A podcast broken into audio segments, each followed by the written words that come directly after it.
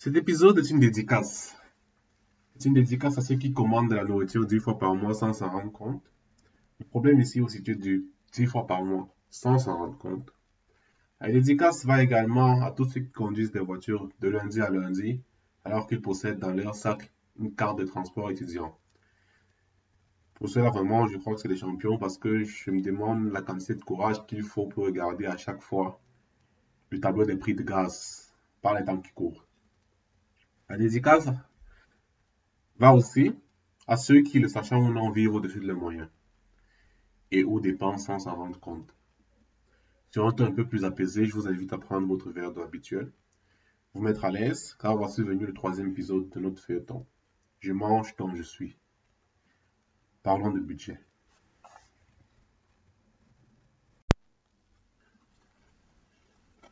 Bienvenue sur Mes finances en moi, le podcast qui vous entretient sur vos finances privées et aborde les sujets qui vous concernent. Je suis Boris et avec Joël, nous essayons de mettre l'accent sur des tabous concernant les finances dans notre communauté. Depuis environ deux semaines, j'ai pris l'initiative de m'engager dans une série, dans un petit feuilleton de cinq épisodes qui concernent beaucoup plus les étudiants et certains fondamentaux qui concernent les étudiants, mais aussi les jeunes et dans une certaine mesure les travailleurs et tout, les auditeurs de mes finances à moi également. L'épisode d'aujourd'hui est donc le troisième épisode. Et le titre de cet épisode, c'est Je mange, donc je suis. Nous parlerons un peu de budget. Nous parlerons de comment faire pour atteindre ses objectifs financiers avec pour base la mise en place et le respect d'un budget. La structure de l'épisode d'aujourd'hui est assez simple nous essayons de faire une sorte de diagnostic financier qui peut s'appliquer à l'individu. Ensuite, dépendamment du fait que le diagnostic soit satisfaisant ou alors non, nous essayerons de voir les étapes qu'il faudrait suivre après avoir établi le diagnostic. Alors, pourquoi est-ce que nous devons faire un... Alors, pourquoi faire le diagnostic? De la même façon que toute bonne thérapie est l'aboutissement d'un process qui commence avec un bon diagnostic, tout bon budget également se devrait de passer par cette étape-là, est primordial. Le diagnostic financier vous permet déjà de voir si votre façon de vivre, si votre lifestyle passe avec vos objectifs financiers, vous permet de savoir des chiffres à l'appui, combien est-ce que vous dépensez par mois, de combien est-ce que vous avez besoin pour vivre, combien est-ce que vous devrez économiser, combien est-ce que vous pouvez permettre de dépenser sans euh, vous en rendre compte, on va dire ça comme ça? Et c'est une base assez théorique, assez vraie et assez véridique pour savoir où est-ce qu'on va dans la vie concernant les finances. Pour ceux qui, pour ceux qui ne l'ont déjà pas suivi, Joël avait fait un épisode sur le budget que je vous invite à écouter. C'est un des premiers épisodes du podcast. Donc, vous devrez défiler à travers tous les épisodes qui sont un peu plus récents que celui-là. Cet épisode, même s'il est assez vieux, même s'il a quelques années, est toujours beaucoup d'actualité, je dirais. Et donc, je vais juste essayer de compléter ce qui avait été dit en cet an et ou de résumer une ou deux parties de cet épisode-là.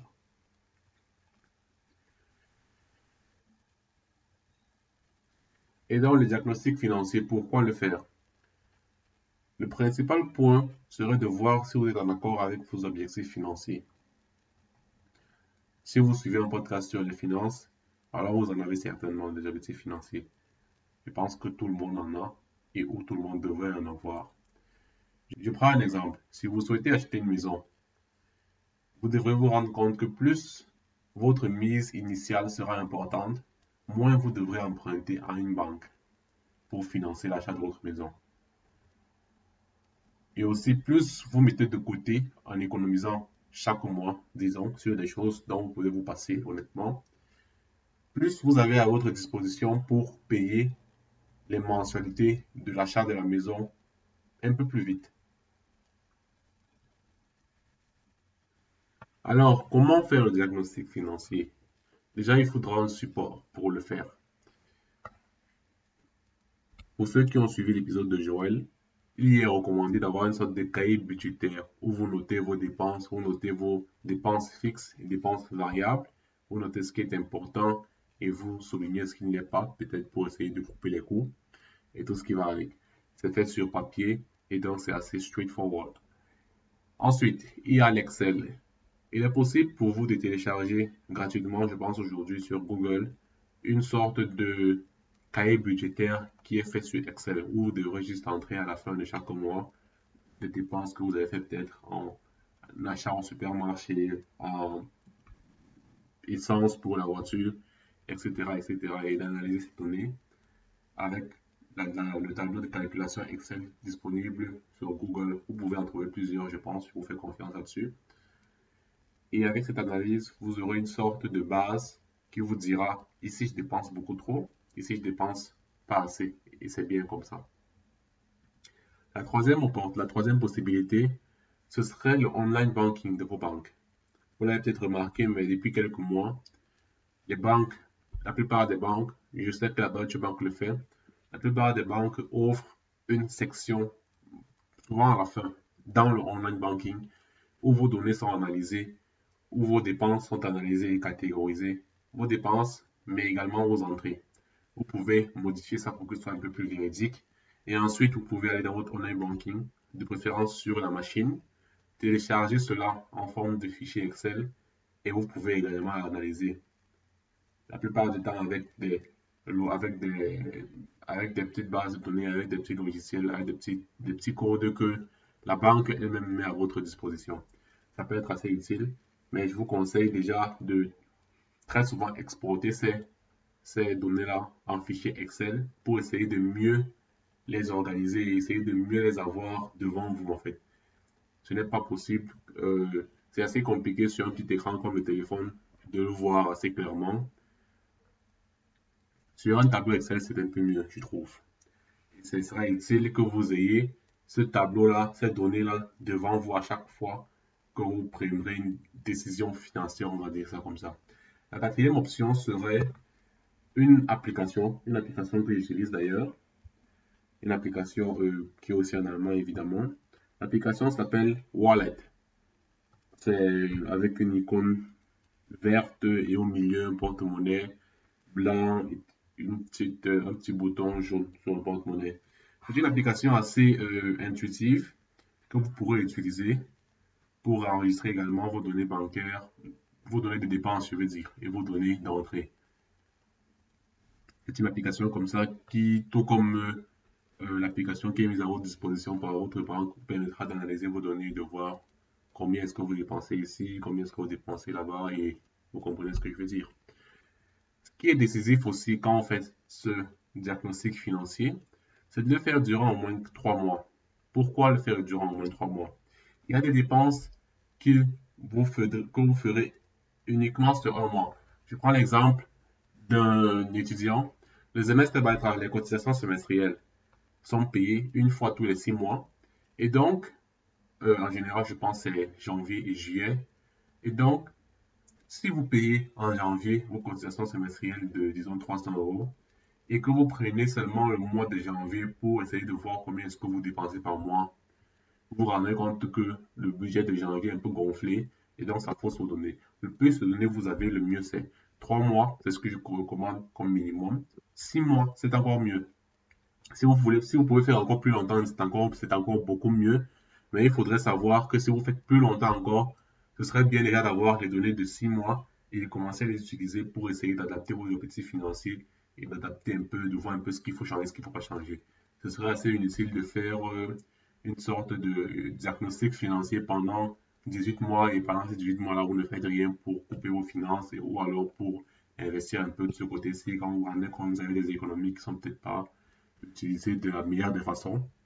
Ce serait peut-être contre-productif de faire ce diagnostic-là sur une durée qui est peut-être indéterminée. Et ce sera peut-être un peu de la procrastination aussi, je dirais.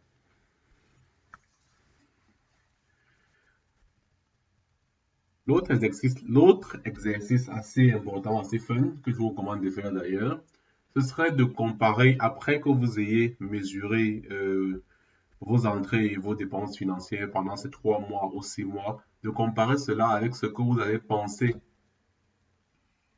suffisant pour vivre pendant un mois. C'est-à-dire, vous avez votre moyenne sur six mois et vous comparez peut-être avec ce que vous avez dans la tête. Vous dites, vous dites peut-être, le loyer c'est 300 euros, l'assurance c'est 120 euros.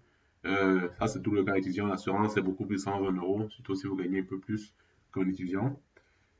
Et vous mangez peut-être 150 euros. Et vous, pensez peut-être que vous dépensez 550 euros le mois, alors qu'en vérité, quand vous faites ce calcul-là, vous vous trouvez peut-être à 700 euros le mois.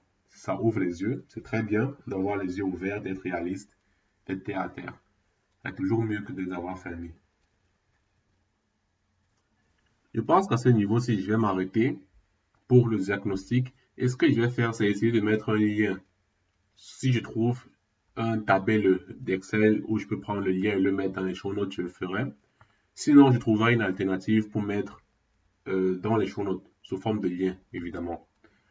La suite, une fois que vous avez fait votre diagnostic, il est important de voir s'il colle avec vos objectifs financiers. Évidemment, ici, il est important déjà d'avoir des objectifs financiers. Pour ceux qui attendent d'avoir un diagnostic complet avant d'avoir des objectifs financiers, c'est possible, mais c'est un peu contre-productif parce que vous essayerez à ce moment-là d'adapter vos objectifs financiers à votre diagnostic financier, ce qui fait que vous, ne réagirez, vous ne, serez pas proactif, mais vous réagiriez plutôt à ce diagnostic financier-là. C'est beaucoup bien d'avoir des objectifs financiers qui sont là et après on se demande comment est-ce que je fais pour arriver là au lieu d'avoir un diagnostic financier qui est peut-être assez pauvre, qui est peut-être assez mauvais, et on se dit, bon, vu que, mes, vu que nos diagnostics est assez mauvais, vu que je dépense trop, c'est peut-être mieux de ramener mes objectifs vers le bas. Ramener ces objectifs vers le bas, ce n'est pas une solution sur le bon thème, sur le long thème qui est, euh, qui paye en fait. Et donc, une fois que vous avez fait le diagnostic, le diagnostic est satisfaisant ou non satisfaisant dépendant de vous et de vos objectifs financiers. Le diagnostic est satisfaisant pour certaines personnes. Dans ce cas-là, c'est à vous de voir ce que vous devrez faire. Est-ce que vous devez... Alors, si le diagnostic est bon, si le diagnostic est satisfaisant, et si ça passe dans vos objectifs financiers, si vous ne dépensez pas trop pour manger, si vous ne dépensez pas trop pour vivre, si vous vivez dans vos moyens et vous arrivez à économiser assez, euh, déjà félicitations parce que c'est pas c'est pas le cas pour tout le monde. Déjà, vous êtes dans la meilleure dans la meilleure situation pour l'instant. Ce qu'il faudrait voir, c'est est-ce que vos objectifs financiers sont adéquats? Est-ce que vous ne devriez pas les relever un peu? Est-ce que la barre n'a pas été mise un peu trop bas? Une fois que vous avez réfléchi à cela, ça prendra un peu de temps, je suppose. C'est important de voir quand même s'il y a des choses que vous, dont vous pouvez vous passer et pour lesquelles vous payez quand même euh, plusieurs dizaines, voire centaines d'euros par mois. Je prendrai des exemples tout à l'heure. Ça viendra par la suite. C'est à vous de décider dans l'or si vos objectifs financiers sont atteints, de voir s'il y a des ajustements à faire. Mais sinon, profitez de ce moment de satisfaction. Maintenant, passons à ceux qui ont un diagnostic qui n'est pas satisfaisant. Alors, quand tu n'es pas satisfaisant le diagnostic, il faudrait se demander où est-ce qu'on diminue. C'est une sorte de vis qu'il faut tourner pour voir un peu combien est-ce qu'on est a de marge, combien est-ce qu'on peut économiser dans ce qu'on dépense. Qu'est-ce qui n'est pas forcément essentiel dans notre vie tous les jours, qu'est-ce qui n'est pas forcément essentiel tous les mois? En gros, combien est-ce qu'on peut économiser? Si on mangeait toutes les semaines deux fois au restaurant, c'est peut-être une idée de baisser cela une fois. Si on mangeait africain euh, cher trois fois la semaine, c'est peut-être le moment de baisser, de réfléchir à ce qu'il faut faire par rapport à ça. Par contre, je recommanderais de ne pas vous attarder sur les choses qui vous coûtent 1, voire 2, voire 3 euros par mois. La loi de Pareto, pour ceux qui la connaissent, c'est la loi des 80-20, ou alors 80%, 20%. Cette loi dit 20% des actions causent 80% des effets une loi qui est applicable à presque la majorité des domaines euh, sur notre planète. Par exemple, 20% des personnes ont 80% des richesses, ou alors 20% euh, euh, des employés dans une banque ou alors dans une société quelconque font 80% du travail. C'est une loi assez assez prouvé, qui a fait ses preuves, on va dire ça comme ça. Et je vous conseille d'appliquer cette loi-là à votre diagnostic financier, à votre vie financière. Prenez les 20% de choses qui vous coûtent les 80% de votre salaire chaque mois et voyez ce que vous pouvez couper dans ces 20%-là. C'est ce qui vous donnera sur le court terme, mais aussi sur le moyen terme. Et si vous le faites bien sur le long terme aussi, les résultats les plus satisfaisants. Euh, je vais me permettre de prendre un exemple. Si vous vivez dans une maison, dans une chambre ou un appartement qui vous coûte 600 euros, alors que vous gagnez 1000 euros par mois, c'est peut-être le moment de chercher un nouvel appartement ou une nouvelle chambre, un peu plus modeste, un peu moins cher, qui vous permettra d'économiser quelque chose. Un deuxième exemple, si vous êtes travailleur et que vous payez, vous recevez un bon salaire, on va dire ça comme ça, et que vous payez le maximum de ce qu'on peut payer pour l'assurance maladie, c'est peut-être le moment de réfléchir à passer dans une assurance privée qui coûte un peu moins cher. Mais je vous dis déjà attention parce que il y a des inconvénients aussi. C'est-à-dire que l'assurance privée est moins chère quand vous êtes jeune et que vous êtes en bonne santé, mais quand vous devenez malade et assez vieux et vous devenez âgé, il faut savoir que cette assurance-là, le prix de cette assurance-là va monter. Et ce n'est pas aussi facile que ça de quitter l'assurance privée quand les choses deviennent bouillantes et de rentrer à l'assurance publique. C'est un exemple comme un autre. Ce n'est pas un conseil financier, évidemment. Vous le savez déjà, je ne suis pas conseiller financier. Et c'est à prendre avec des recettes, on va dire. Le podcast est pour votre divertissement et votre information uniquement. Quand il s'agit de diminuer les dépenses, je vais mettre un lien dans les show notes expliquant un peu où sont les endroits où vont notre argent, où vont le plus d'argent de façon euh, assez inconsciente et assez incontrôlée. Euh, le deuxième petit, le deuxième petit plus, le deuxième petit plus euh, de cette action, quand on, essaie, quand on essaie de diminuer les dépenses par mois, c'est quelque chose que j'appelle le what the hell effect. C'est-à-dire que je prends un exemple de celui qui a un dispo crédit et qui est déjà dans le minus qui a moins de 200 euros et qui se dit peut-être son salaire va arrêter dans un mois. Et il est à moins de 200 euros et bah, il commande une pizza, 15 euros, il est à moins de 215 euros. Et il se dit de toute façon, je suis déjà dans le minus, mon salaire va arriver, ça, va tout régler. Même s'il n'a pas de salaire, il se dit de toute façon, je suis dans le minus. 15 euros en plus, 15 euros en moins, ça va échanger sur moins de 200 euros. Il commande une deuxième pizza le lendemain et une troisième dessus le lendemain. Et après, il commande un peu chinois, il va au restaurant. Et tout à coup, il se retrouve à 400 euros. Mais bizarrement, il continue de le faire parce qu'il se dit, de toute façon, je suis dans le minus. Alors, qu'est-ce que ça va changer? C'est un effet très dangereux. Un effet qui, la plupart du temps, est associé à des, à des choses négatives. Et donc, c'est assez important d'être conscient de ce genre de choses-là. Gardez les yeux ouverts, gardez la tête froide, réfléchissez avant d'agir, surtout quand il s'agit de votre argent.